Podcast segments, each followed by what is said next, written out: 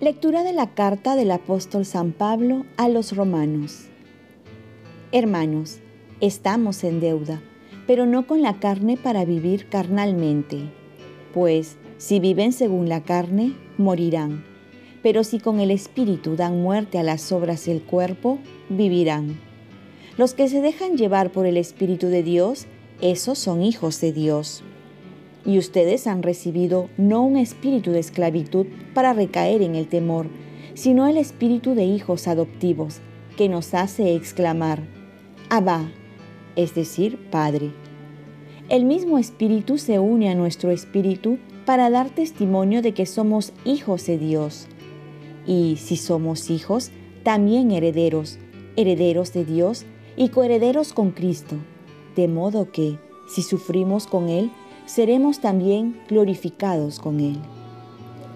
Palabra de Dios. Salmo responsorial. Nuestro Dios es un Dios que salva.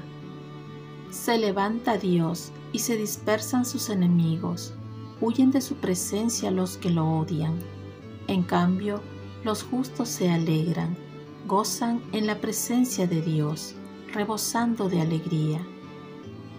Nuestro Dios es un Dios que salva. Padre de huérfanos, protector de viudas, Dios vive en su santa morada.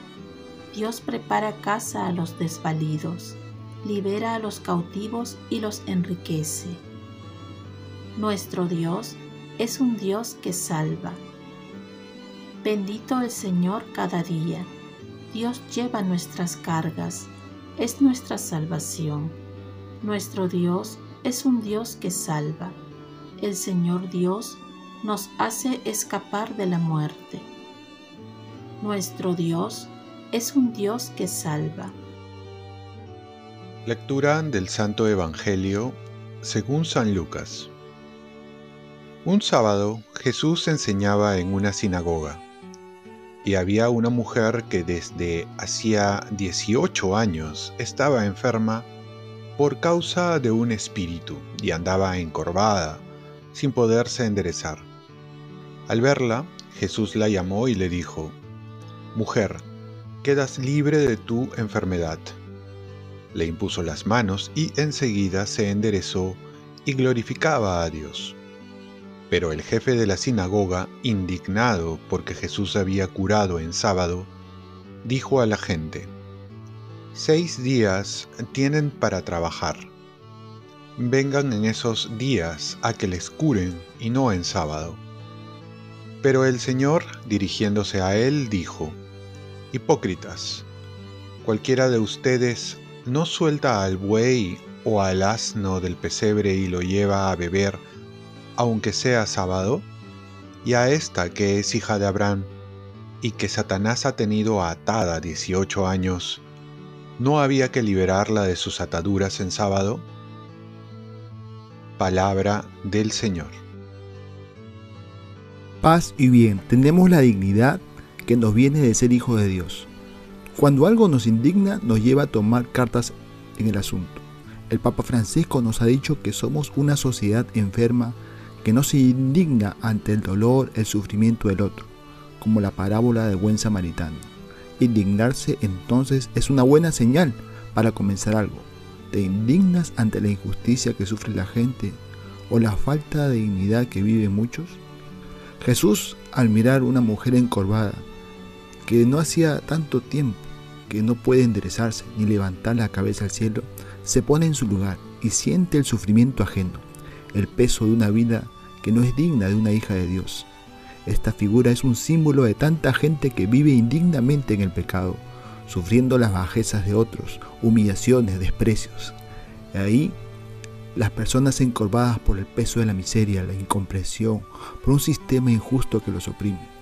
Jesús entonces no es indiferente, sino que libera a la mujer y llama la atención a los fariseos que están más pendientes de los ritos los rezos, el cumplimiento de la ley por la ley, de querer agradar a Dios olvidándose que no se puede agradar a Dios si se es indiferente al sufrimiento del hombre.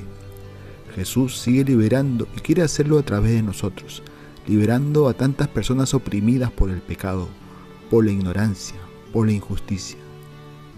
Y solo esto es posible si nos dejamos llevar por el Espíritu Santo, sentirnos hijos para ver al otro como hermano y no ser indiferentes, llamar Padre a Dios para vivir como hijos y no como esclavos. Oremos, Virgen María, ayúdame a vivir como hijo con la dignidad de un hijo de Dios. Ofrezcamos nuestro día. Dios Padre nuestro, yo te ofrezco toda mi jornada en unión con el corazón de tu Hijo Jesucristo, que sigue ofreciéndose a ti en la Eucaristía para la salvación del mundo.